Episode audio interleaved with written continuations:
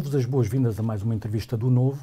Temos connosco Maria da Graça Carvalho, deputada do Parlamento Europeu, foi também conselheira do Presidente da Comissão Europeia e em Portugal ministra com as pastas da Ciência e do Ensino Superior. É ela a nossa convidada do discurso direto desta semana, em que vamos falar de política nacional, mas também de política internacional e do papel de Portugal no mundo.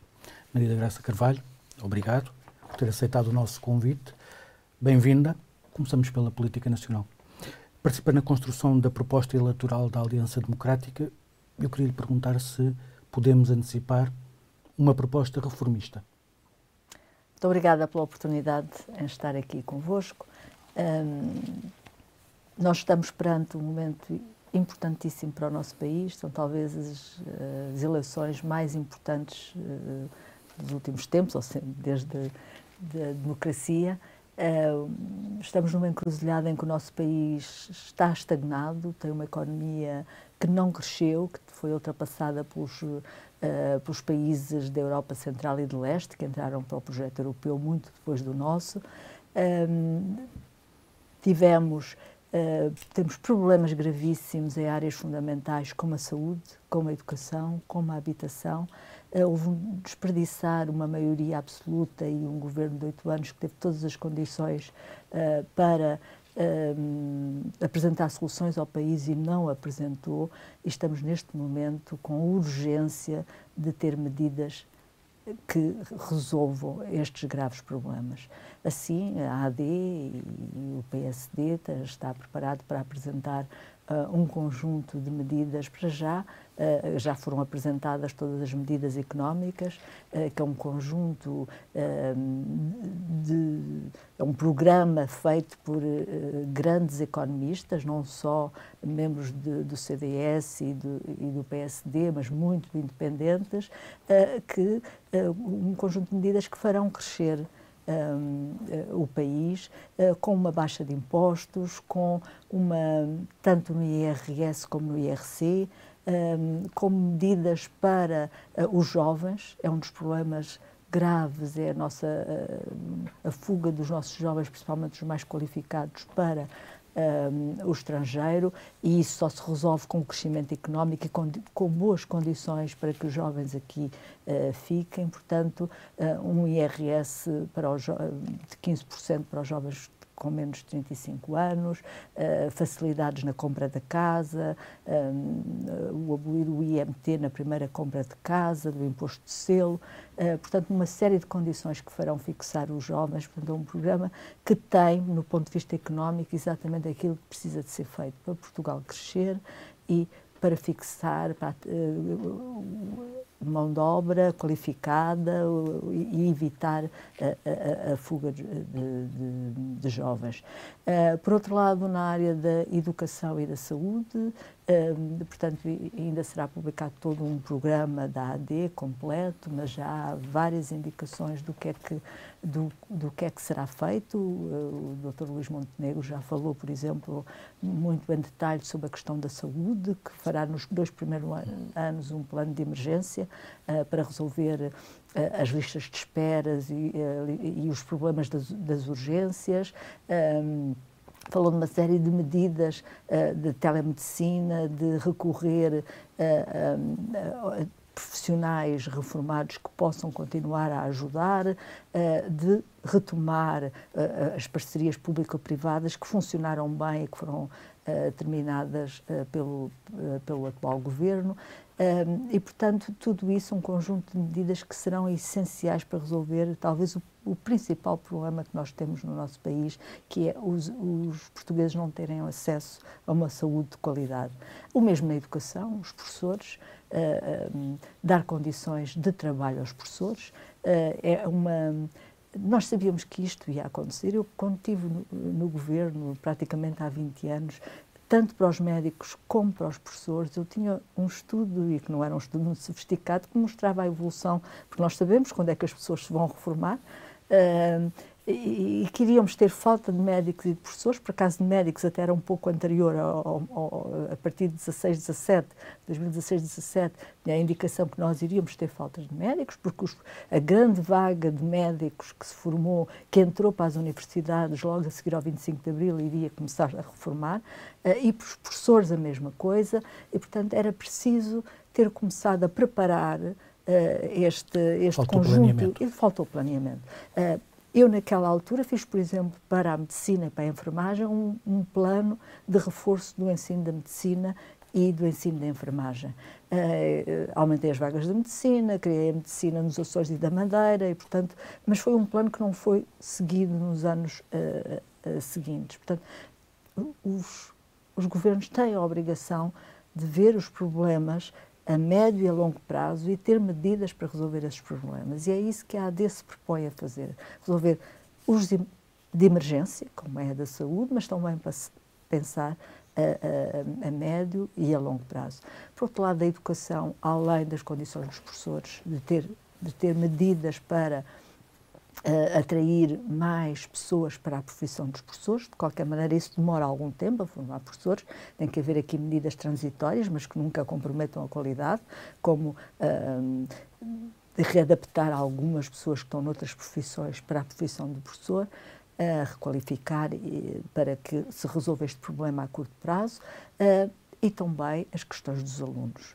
Uh, este governo falhou na requalificação e na, um, para colmatar as deficiências da pandemia, é algo que se tem que fazer. Há muitas deficiências, Portugal nunca teve resultados tão baixos como tem neste, como tem neste momento em todas as, as avaliações internacionais, como por exemplo o PISA, uh, e isso uh, é terrível para a igualdade de oportunidades para os nossos jovens, porque é através da escola e da, um, do aproveitamento escolar uh, que é o elevador social. Esse elevador social não está a funcionar em Portugal, nunca houve tantos uh, uh, estudantes em escolas privadas como há neste momento. a escola pública no passado era uma escola de grande qualidade e isso dava a possibilidade de um elevador social que neste momento está a falhar. Portanto, tudo isso temos, a AD tem um programa uh, para uh, a educação, para a saúde, para resolver os problemas fundamentais para Portugal e também para o crescimento económico, porque o crescimento económico tem a base, está na base de tudo isto, para aumentar o salário uh, mínimo, para criar as condições para que o salário médio também aumente, que é um dos grandes problemas, é o achatamento. A classe média está a empobrecer, isso é uma classe média forte e de, de dimensão, uh, a democracia fica muito mais frágil. E, portanto, é algo também muito importante uh, que haja uma classe média, fortalecer o setor privado, a sociedade como um todo e diminuir esta grande dependência do Estado, porque o Estado está a invadir praticamente todas as áreas da sociedade Uh, tudo muito dependente do Estado, com tudo muito dependente de subsídios e sem uma economia forte, um setor privado forte, uma classe média forte, não seremos uma, uma um, democracia uh, que foi aquilo que sonhámos. Depois de 50 anos de Abril, continuamos com uma democracia relativamente fraca, porque temos uma sociedade e uma uh, classe média debilitada. Professora, e considera que as propostas que têm sido apresentadas eh, pelo líder de, de, do PS não preenchem esse planeamento de médio e longo prazo no que toca ao crescimento e à resolução dos problemas eh, da saúde e educação, ou é, são apenas medidas de continuidade do anterior governo de resolução dos problemas no dia a dia? Há muitas medidas que eu considero profundamente erradas. Começando pela economia, Uh, o líder do Partido Socialista, o Dr. Pedro Nuno Santos, tem uma visão da economia muito uh, planificada, com muita interferência do Estado, definindo as, as áreas uh, de uma forma muito fina, onde quer financiar e ajudar a essas áreas, e não às outras, portanto, não deixa essa escolha para a sociedade e para a economia fazer. Uh, o mesmo para a ciência, não é? Escolher, são suas palavras, dizer, escolher as áreas onde podemos onde devemos fazer investigação científica, isso é quando todos os princípios de uma democracia forte e de uma autonomia e de uma liberdade académica, e é a partir da liberdade académica que saem grandes ideias e se criam novos mercados uh, e, que floresce uh, a economia. Portanto, esta planificação da economia, eu sou profundamente contrária e pode alguns casos podem acertar, mas na maior parte dos casos não se acerta, portanto, uh, aposta-se num, numa determinada tecnologia, numa determinada área, deixa-se de fora todas as outras que até poderiam ser áreas de grande futuro. E, portanto, uh, não é a, a, visão, nem minha, nem dos maior parte dos economistas que estudam a economia e a economia do conhecimento, o, o que se defende é que tem que haver um, uma base horizontal de criar um ecossistema forte de inovação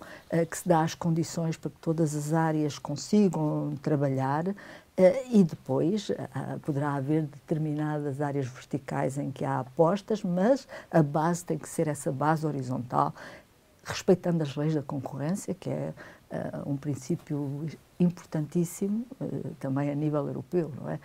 Igualdade de circunstâncias, concorrência uh, e, igualdade de condições em que uh, se concorre no mercado. Portanto, esse respeito pelo mercado uh, é, é, é, algo muito característico nestas palavras do Dr. Pedro Nuno Santos na área da economia. E isto vem de trás, não é? Toda aquela aposta no lítio, no, no hidrogênio. se calhar o hidrogênio até é uma área que, que, tem futuro, mas não é o Estado definir. Vamos fazer um grande, um mega projeto naquele sítio, vamos. Uh, que, que, é a solução. Temos que deixar a economia saber, porque se calhar é mais interessante fazer projetos mais pequenos, diversificados, uh, dispersos, porque a tecnologia ainda está num estado relativamente uh, inicial de desenvolvimento e, portanto, deve-se fazer projetos mais pequenos e depois ir aumentando a escala. Mas isso deve ser deixado a, a, aos engenheiros, a, aos financiadores, decidirem como é que essa tecnologia vai, vai evoluir. Claro que nós temos que definir um, determinadas áreas. Nós definimos que vamos para áreas de, de, na área da energia, energia limpa e não vamos para combustíveis fósseis, mas isto é muito diferente do que dizer não. É o hidrogênio e não é o solar, ou o eólico, ou este ou aquele. É? Portanto, esta decisão fina, que é muito uh, típica do Partido Socialista, de uh, interferir muito na economia, uhum. não é uh, a forma de deixar a economia desenvolver. Não é? essa é, é, é, um exemplo. Depois, a habitação. Na habitação também temos uma visão completamente diferente. Né? Nós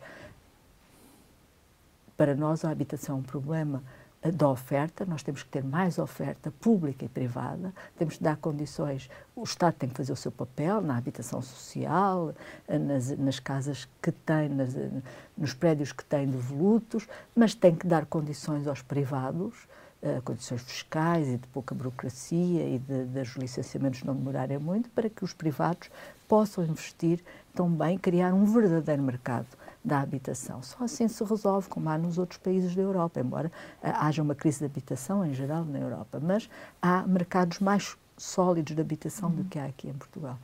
Um, no caso do, do, Partido Socialista, é muito de limitar, limitar as rendas, uh, pôr problemas também ao setor privado. Ora, se nós não tivermos a ajuda do setor privado em financiar também as questões da habitação, não vamos resolver o problema. É, portanto, tem que ser os dois, é um problema grave, temos que ter muito mais habitações e só assim se, se resolve, tendo este conjunto e não limitando, não pondo entraves, não fazendo os senhorios os culpados, e, uh, uh, porque no fundo estamos a, a pôr todo o ónus nos senhorios que estão a pagar. Uh, que irão pagar a, a fatura uhum. de um problema uh, que não foi criado por eles, foi criado por todas estas circunstâncias legais no, e políticas. No congresso que seguiu à admissão de António Costa Luís Montenegro, em que estava presente o professor Cavaco Silva, Luís Montenegro disse que uh, queria que o seu governo fosse um governo à altura dos governos de Cavaco Silva, sendo todos sabemos que os governos de Cavaco Silva foram os mais duradouros e também aqueles em que houve, foram marcantes para o país, não é? Que, que, semelhanças encontra, quer pessoais, quer programáticas, já que está incluída na elaboração do programa, entre os dois, entre Luís Montenegro e Cavaco Silva? já o, o, os governos do professor Cavaco Silva transformaram o país, não é? Portanto, uh, toda a parte fiscal que não existia, uh, bem organizada como a temos hoje, foi implementada no governo do professor Cavaco Silva, todas as infraestruturas, infraestruturas científicas, de, de escolas, de universidades, a habitação, Uh, foi erradicado as, as, barracas na zona de Lisboa, também em conjunto também com a Câmara de Lisboa, na altura, mas foi um programa que mudou a face da cidade. É? A cidade era... Acha que é possível uma nova transformação? É possível uma nova transformação. É possível uma nova transformação. Uh, agora, como diz, o, Dr. Luís Montenegro é uma pessoa muito bem preparada, é uma pessoa uh, que tem uma relação muito perto com as pessoas, é?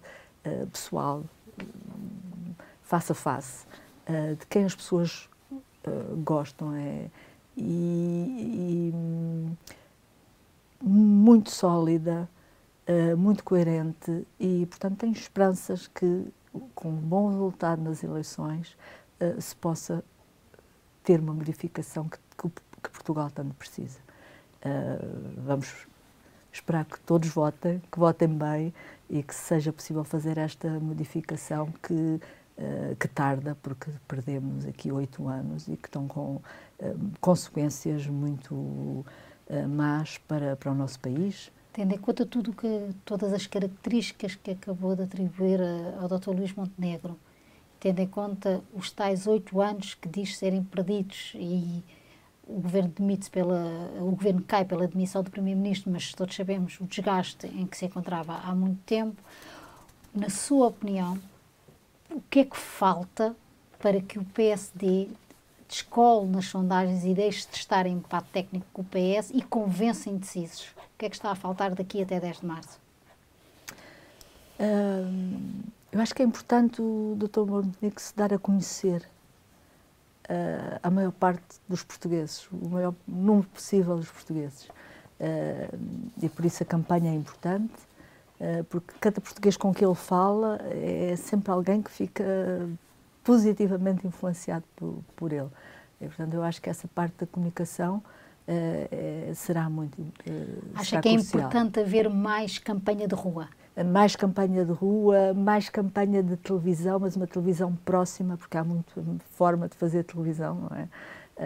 Aquela que as pessoas ficam a conhecer e, e se identificam uh, com a pessoa que está a falar da televisão. Pode ser televisão, pode ser rádio, mas tem que ser algo muito com que as pessoas se possam identificar e, e campanha de rua, exatamente. E em termos de posicionamento ideológico, pensa que ele está bem definido porque houve algum eleitorado que nas últimas eleições tem fugido tanto para o centro-esquerda como para a direita. Uh, uh, Luís Montenegro definiu muito bem o, os termos ideológicos onde se quer colocar? Sim, eu acho que sim. Uh, é social-democracia? É, é mais social liberal? Social-democracia. Uh, é o que o PSD, é a essência do PSD. Uma social-democracia com uh, também o pensamento liberal na, também na economia, mas com uma forte componente social, naqueles que, que mais precisam. E, e, e, uns princípios que desde a origem, desde Francisco Sá Carneiro, estão na base do nosso partido, é aí que uh, Luís Montenegro se situa e é aí que o doutor do professor Cavaco Silva também se situa. Daí o, Mas o, professor Cavaco Silva conseguiu uh, passar a mensagem. O uh, Luís Montenegro está a conseguir passar essa mensagem? O professor Cavaco Silva também foi passando a mensagem com o tempo, não é? O professor Cavaco Silva também foi crescendo com o tempo. É? De início uhum. as pessoas não o conheciam tão bem como ele primeiro teve um governo minoritário, depois teve, uh, foi sempre em crescendo. É? Uhum. Eu lembro-me uh, o que é raro acontecer, uma visita ao Instituto Superior Técnico, as visitas às universidades geralmente de políticos não, não, não geram grande uh, movimentação, em que a escola parou toda uh, para, para ver o professor Cavaco Silva. que o Tacos Park, não é? que, que foi obra do professor Cavaco Silva, portanto também foi um crescente.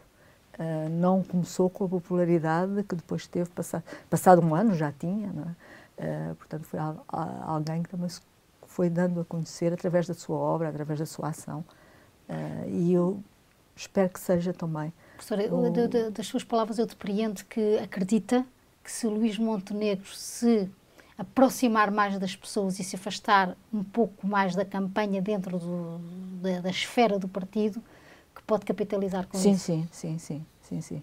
Das pessoas, da sociedade, acho que isso é muito importante. Luís Montenegro já disse, como sabe, que não governava se perdesse as eleições. As sondagens são, são o que são, uh, uh, mas, mas existem e as sondagens dão uma maioria à direita. Uh, presumo que já tenha até debatido com, com, com, com, com os seus conhecidos e até familiares sobre esta questão. O que é que o PSD deve fazer se não ganhar as eleições, mas existir uma maioria à direita? O Dr. Luís Montenegro tem sido muito claro sobre esse assunto.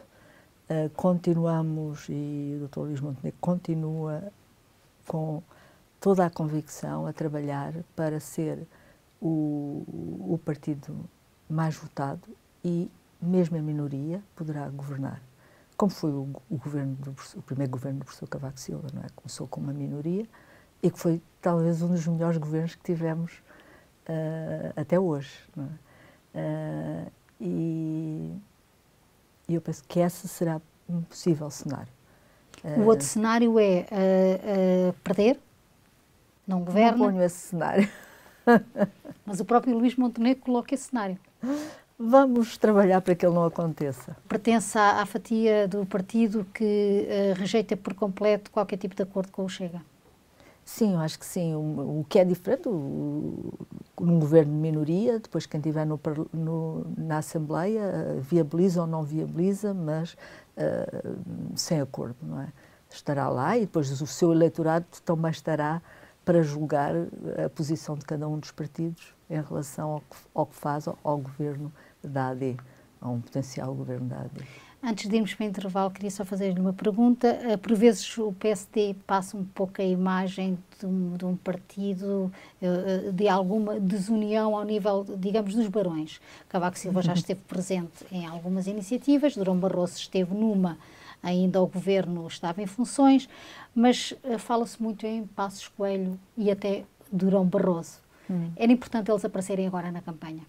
Todos uh, são importantes a aparecer na campanha, e principalmente líderes do partido que foram tão importantes e, e muito bons primeiros-ministros. Eu estou convencida que estão, que estão presentes, que tudo farão para que o PSD, a AD, ganhe. Uh, o doutor uh, Durão Barroso e o, o Dr. Passos Coelho, teve há relativamente pouco tempo na, na festa do Pontal. Já foi em 2021, Sim, assim. mas já com o Dr. Luís Montenegro uhum. e tem um, uma Mas acha que era importante eles aparecerem? Sim, com certeza, como todos os, os líderes. A doutora Ferreira Leite esteve também no, no Congresso.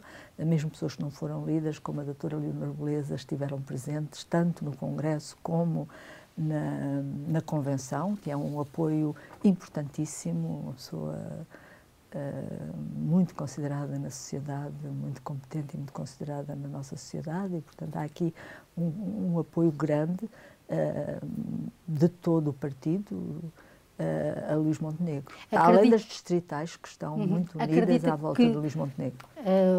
acredita que o aparecimento de Passos Coelho na campanha uh, só ajudará. Eu faço essa pergunta porque não poderá ser visto como uma colagem, um período que o PS normalmente aproveita para capitalizar como mal como o da Troika? Não, eu acho que só ajuda, porque uh, passou o tempo suficiente para as pessoas perceberem que a atuação do Dr. Pedro Passos Coelho foi uma atuação patriótica para salvar o país de uma, hum. uh, de uma situação uh, terrível, não é? Que, que poderia ter durado muito mais, que poderia ter deixado o país ainda pior uh, do, do, que. Uh, do que durante o tempo da Troika, mas não, foi uma saída mais simples, por exemplo, na Grécia, foi uma saída relativamente rápida, bem feita, que é considerado um exemplo pela própria Comissão Europeia. Uh, e, e, as pessoas reconhecem esse esforço, com um esforço uh, pessoal até muito grande. Foram tempos muito difíceis para as pessoas que estiveram nesse governo, nomeadamente para para o, o Dr. Pedro Passos Coelho e, e, para o líder parlamentar, não é, que aguentaram ali muito todo o embate, porque não era de ânimo leve que, que algumas daquelas medidas tinham que ser tomadas, é? custava-lhes, uhum. uh, mas conseguiram, conseguiram que saíssemos no período que estava estipulado, não tivemos que ter prolongamentos uhum. e, portanto, foi uma missão patriótica. Eu acho uh, que Portugal reconhece esse trabalho e essa missão que fizeram. Faço-lhe uma última pergunta e depois passo aqui ao meu colega a seguir ao intervalo. Como mulher, hum. não acha que a entrada do PPM com um líder que tem feito tantas declarações controversas sobre as mulheres uh, não poderá afastar algum eleitorado feminino? Uh, eu penso que não. O PPM é, é muito mais do que o seu líder, não é? O BPM está na ligação, está na coligação em Lisboa, é, é um, um, partido que se caracteriza por, uh, uma componente de ecologia e, e muito forte uh, e que tem muitas outras pessoas que, que são diferentes do seu líder. Não se revê nas afirmações do líder de que claro as mulheres bonitas são burras. não. Mas uh, falando nas questões das mulheres, é uma das coisas que eu gostava tanto no meu partido como em todos os outros era de ver mais mulheres. Isso, talvez algumas das, das querelas e das questões Será que uma das questões que estará no programa do PSD? Espero que sim, porque eh, não só no programa como na prática, não é? Uhum. Eh, eu acho que eh, muitos dos problemas que Portugal tem seriam, pelo menos, suavizados se tivéssemos mais mulheres na política, nos governos, em todos os níveis de, de governação. Vamos fazer um pequeno intervalo, voltamos a seguir com a professora Maria da Graça Branco. Estamos de volta com a professora Maria da Graça Carvalho.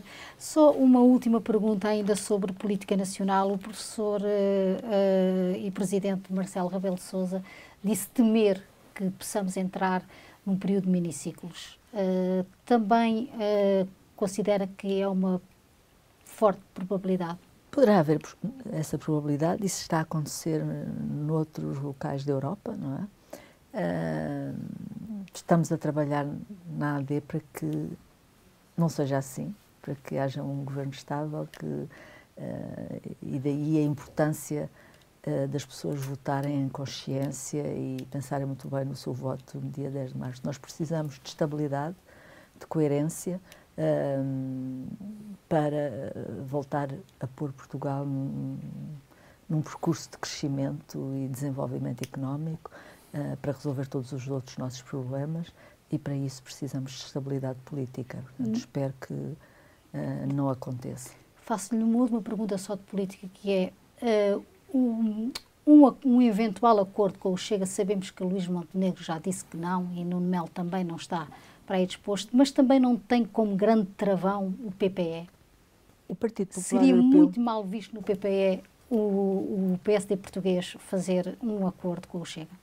Para já há a garantia muito clara, absoluta, dita mais de 20 vezes pelo nosso líder, que é quem nos representa, não é? Dr. Luís Montenegro, nosso presidente, uh, que não haverá um acordo com o Chega. Essa também é a linha do PPE, a família política a que pertencemos. Uh, aliás, numa disputa eleitoral também para as eleições de, europeias, em, maio e junho, uh, o PPE está-se a afirmar e a diferencia, fazer toda a diferenciação em relação uh, aos partidos, tanto à sua esquerda, mas essencialmente à sua direita. É? Essa era Portanto, a minha questão. Se, para o, se para o PSD Nacional, a, a tomada de posição do PPE também não é uma linha vermelha independentemente de, Também de, conta da para a decisão, mas uh, o Dr. Luís Montenegro faz esta afirmação baseada nas suas próprias convicções. Claro que uh, a posição do PPE vem confirmar uh, as convicções de, de, uhum. de, Luís Montenegro. Falando da Europa, uh, este é o ano de todas as eleições, incluindo as eleições europeias, como referiu. Nas sondagens e nas eleições nacionais que foram sendo realizadas nos diversos Estados-membros, um, indiciam que vamos ter uma, uma acentuação do peso da direita no Parlamento Europeu, uh, com, com o crescimento muito provável dos extremos. Que consequências é que isso pode ter para o projeto europeu? Para já as consequências do dia a dia do nosso trabalho no Parlamento Europeu. Os extremos, principalmente a parte direita, à direita do PPE, tirando uma ou outra exceção de deputados, não se envolvem no trabalho parlamentar. Não fazem relatórios, não fazem emendas, já mantém a posição de votar contra porque a Europa vota contra. Portanto, melhorar uh, o programa de ciência e inovação, melhorar o programa da agricultura, a PAC, melhorar o mercado elétrico, uh, os, os fundos, o PRR. Não vem nenhuma contribuição dali. Portanto, um, ehm, tudo aquilo uh, que a Europa tem ajudado os portugueses, não podemos pensar que, aumentando o peso desses partidos, uh, nada vai contribuir para melhorar essas políticas que são tão importantes e que a Europa influencia positivamente Portugal. Mas a maior parte desse, desses, das pessoas, desses grupos, são, por exemplo, anti-ciência, anti-vacinas. Ainda há pouco tempo fizeram uma, uma reunião no Parlamento Europeu uh, exatamente dedicado a, a, a, combater as vacinas. Portanto, vamos pensar que se é isso que queremos para, uh, para o nosso país, ter um, um Parlamento Europeu que vai decidir coisas tão importantes sobre, sobre Portugal, que não acredita nos desenvolvimentos científicos, que não acredita no efeito de estufa, que já foi descoberto há 200 anos, que não acredita no, uh, nos desenvolvimentos da medicina. Um, portanto, há que. Uh, muitas pessoas não têm essa ideia, que estes deputados uh, estão em Bruxelas e em Estrasburgo para fazer um discurso para a comunicação social, para fazerem um discurso geralmente eh, muito elaborado e alto no plenário, mas que no seu trabalho do dia a dia não dão nenhuma contribuição. Isto é importante ser dito e que geralmente votam contra.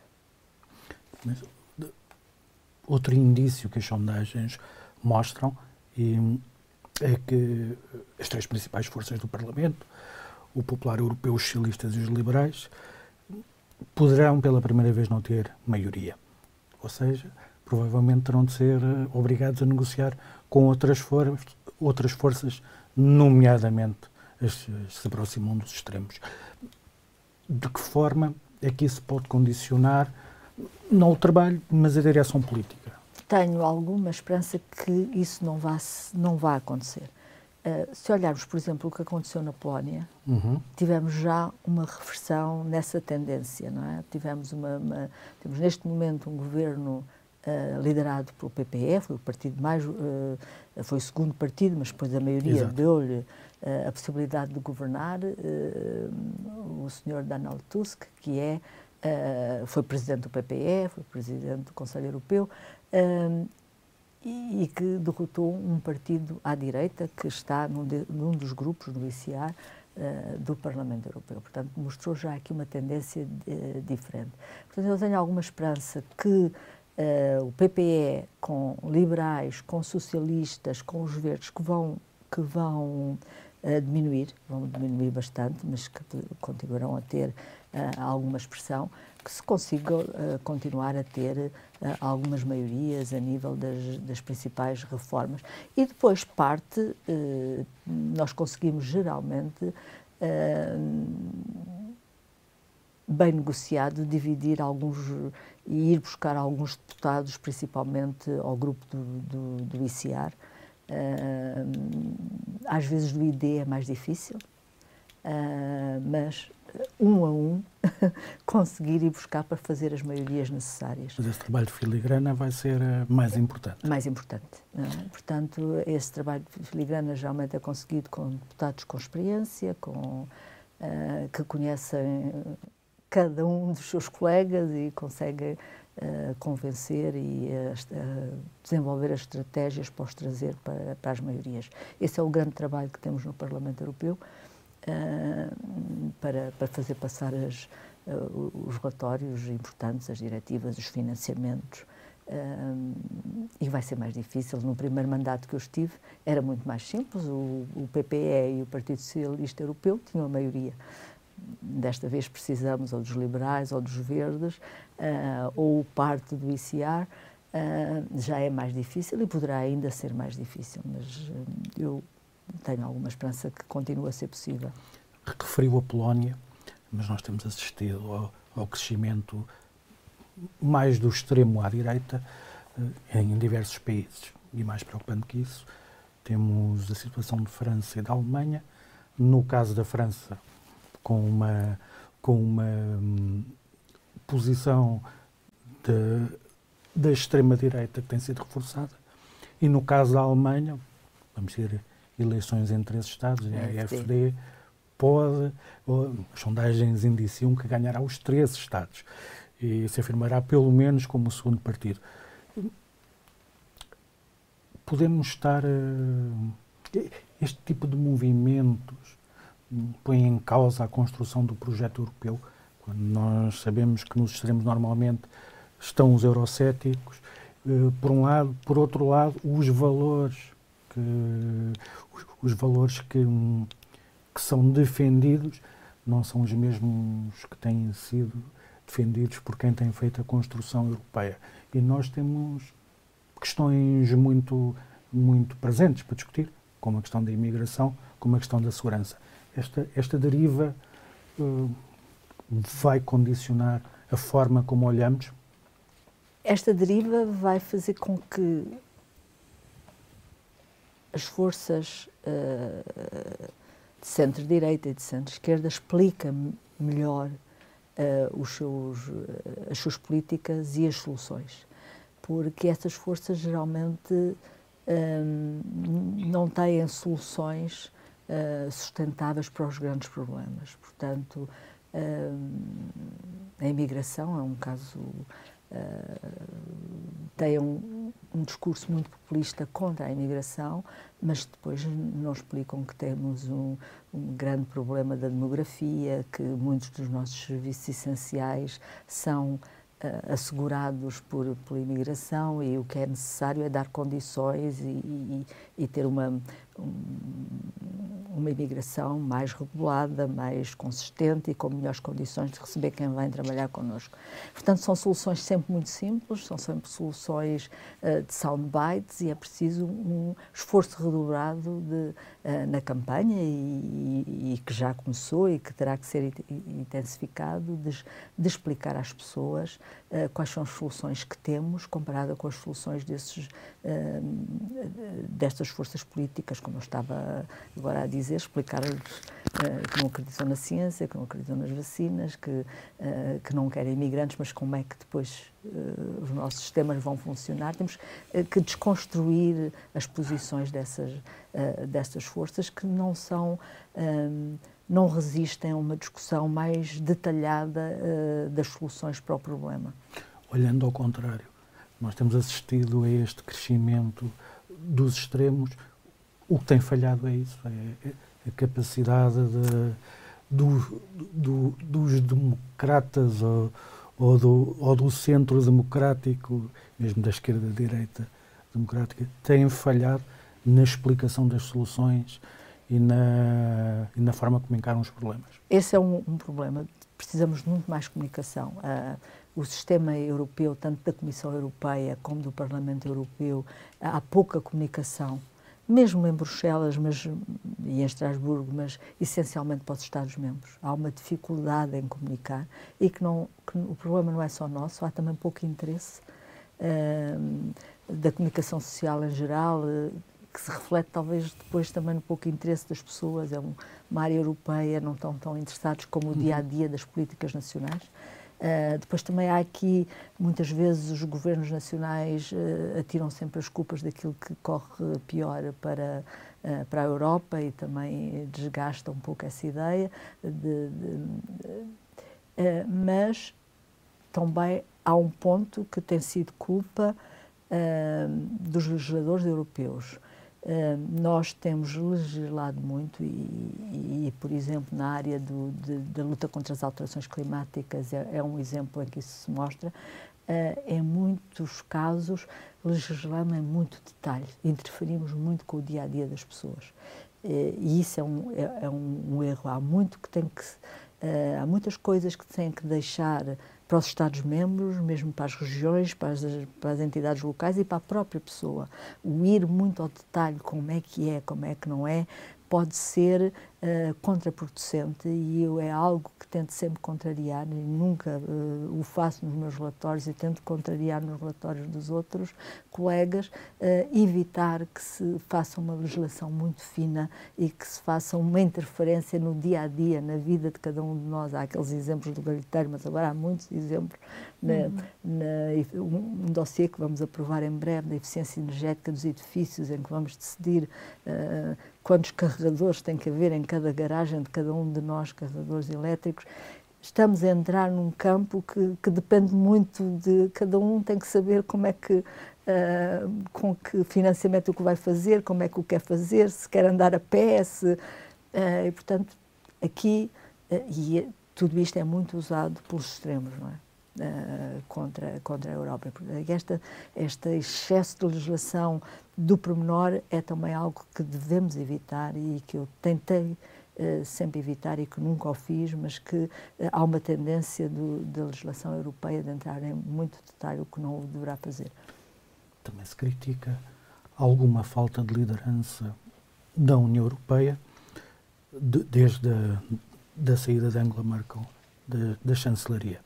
Uh, Nota-se isso, a, a capacidade de, de união que tem sido demonstrada, por exemplo, no apoio à, à Ucrânia, apesar de. Hoje conseguimos exceções. um acordo. Exato. Hoje conseguimos o acordo em 10 minutos, não foi? Eu fiquei positivamente surpreendida. A senhora Orbán, em 10 minutos, concordou com o apoio uh, à Ucrânia. Não, não sei ainda o que é que, qual foi a contrapartida, foi mas. uh, eu acho que há, uh, e estava-me a falar de liderança dos líderes nacionais, não é? Mas eu acho que nós temos neste momento a liderança da Comissão Europeia e do Parlamento Europeu uh, forte e muito bem representada. Temos duas mulheres excelentes uh, políticas, excelentes pessoas, com, com uma relação muito próxima uh, de, da população, a senhora Roberta Metsola, de que, de que eu gosto muito e, e que mostra uh, uh, ambas do PPE. e, e daí também esta minha ideia de que mais mulheres na política podem ser um, uma solução. são dois ativos muito importantes uh, para o PPE. Uh, dois ativos que eu penso são importantes também na nossa campanha, uh, pelo que defendem. Houve aqui tanto a Comissão Europeia como o Parlamento tiveram uma posição muito importante durante a pandemia, o que seria uhum. da Europa sem uh, as ações da Comissão Europeia. No desenvolvimento da vacina, foi, foi o Fundo Europeu de Ciência e Inovação, que eu tive o gosto de ser relatora, que financiou o desenvolvimento da vacina, depois para se poder produzir em larga escala, houve Sim. uma cooperação com, com empresas norte-americanas, mas o conhecimento foi europeu.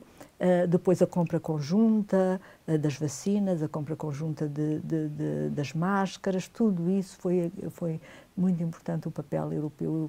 Eu quero imaginar o que seria Portugal a competir sozinho para a compra das vacinas a nível mundial. Uh, e, e, assim tivemos acesso muito cedo às, às vacinas e, e conseguimos sair nesta uh, pandemia terrível, mas conseguimos sair relativamente cedo da, da, da pandemia. E, e, eu penso que a população percebeu isso.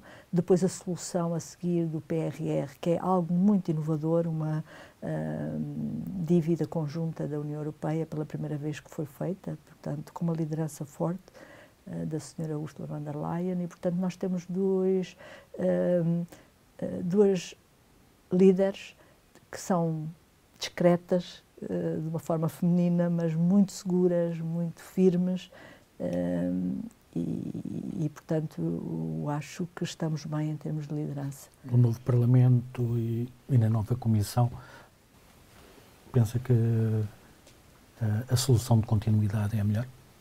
Uh, eu gostava de, de, ver tanto a Sra. Ursula von der Leyen como a Sra. Roberta Metsola continuarem pelo bom trabalho que têm feito.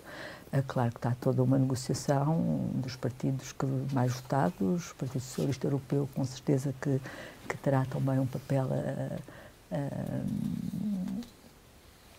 um lugar a, dentro do, há vários lugares a nível europeu, os liberais também depende do, do, do, as sondagens dão algum decréscimo, mas neste momento o Conselho Europeu está na mão do Sr. Charles Michel, que é liberal, uh, que vai sair e, portanto, deve, haverá também, com certeza, uh, um liberal neste xadrez de, de, lugares, mas a senhora eh, van der Leyen e Metzola eu gostaria muito que continuasse.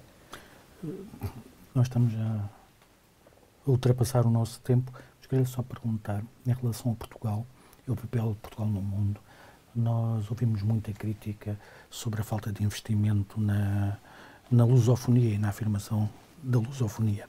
O que passará também pelo, pela viragem de Portugal para a Europa e dentro da Europa não, não ter um, um peso suficiente ou vontade política suficiente para afirmar essa, essa relação, essa aposta na lusofonia. Como é que isto se pode resolver para que, para que faça sentido e seja uma mais-valia? Hum, eu, não, eu não seria tão negativa em relação à nossa relação com, com, a lusofonia. A nossa relação com a lusofonia é muito forte, não é? Basta chegar a um destes países e, e sentir em casa, como se está em Portugal. Hum, já noutros governos houve uma relação muito mais estreita. Uh, nas várias políticas. Eu lembro-me quando fui ministra tinha uma relação muito, muito estreita na parte do ensino superior com, com os vários países de lusofonia, porque um, um grande contingente de alunos vinham uhum. estudar para as universidades e para os institutos politécnicos. Eu penso que também continua assim. Continua, por exemplo, a Universidade de Coimbra a receber muitos alunos brasileiros. Portanto, há, há vários setores em que continua a haver uma, uma ligação muito estreita. Acho que deve ser sempre uma prioridade para, para uh, os governos nas várias áreas uh, manter este, esta ligação aos países lusófonos porque nos faz, eh, nos dá outra dimensão, não é? Que sempre temos, que nunca a perdemos, mas eh, devemos alimentar, as coisas alimentam-se, não é? Senão também se esquece, nos diversos setores, educação, cultura, a cooperação na saúde, que é também muito importante e é, e é um facto, e tudo isso deve continuar e nunca devemos descurar essa, essa componente. Eh, da língua portuguesa e da, da grande amizade que temos e, e, das afinidades que temos uns com os outros. Para terminarmos mesmo, já teve funções governativas. Quando falámos há um ano, aqui hum. no discurso direto, não estava no seu, no seu horizonte voltar a ter eh, funções governativas, mas entretanto as circunstâncias alteraram-se de forma significativa. Vê-se de volta ao governo ou continua a ser uma, um, uma parte encerrada? Eu estou muito focada naquilo que estou a fazer, estou disponível para ajudar no que é preciso e no que o partido uh, me pede para ajudar, e, mas não, não, não faço planos, não é algo que, que, que gostasse e que não é o meu objetivo deste momento. Tive duas vezes no, no, governo, também a alturas difíceis. O PSD vai sempre para o governo em alturas difíceis. Tínhamos um déficit excessivo, tínhamos que poupar muito, mesmo assim consegui fazer muito, trabalhei muito. Acho que já dei uma grande contribuição nessa matéria. Gosto muito do que estou a fazer agora e estou muito focada ainda a acabar os dossiês que tenho. Mas ainda preferia manter-se no Parlamento Europeu? Uh, gosto mais do Parlamento Europeu do que, no, do, do, que estar no governo. Na altura gostei, mas, mas é, é, é, é, duro, principalmente em áreas difíceis, e neste momento voltamos a estar numa época difícil. Uh, no Parlamento Europeu gosto muito do meu trabalho, principalmente trabalho naquelas áreas em que, uh, em, da minha formação académica, a energia, a ciência, a inovação, o digital. Uh, portanto, é um trabalho em que estou muito envolvida e, e, agora estou focada em acabar os dossiês, em ajudar e veremos. Lida Graça Carvalho, muito obrigado. Agradeço também a quem nos acompanhou. Esta entrevista pode ser lida na edição impressa do Novo. Estará disponível também tanto em unovo.pt como em jornaleconómico.pt, onde poderá também ver as notícias sobre a atualidade. Até uma próxima oportunidade.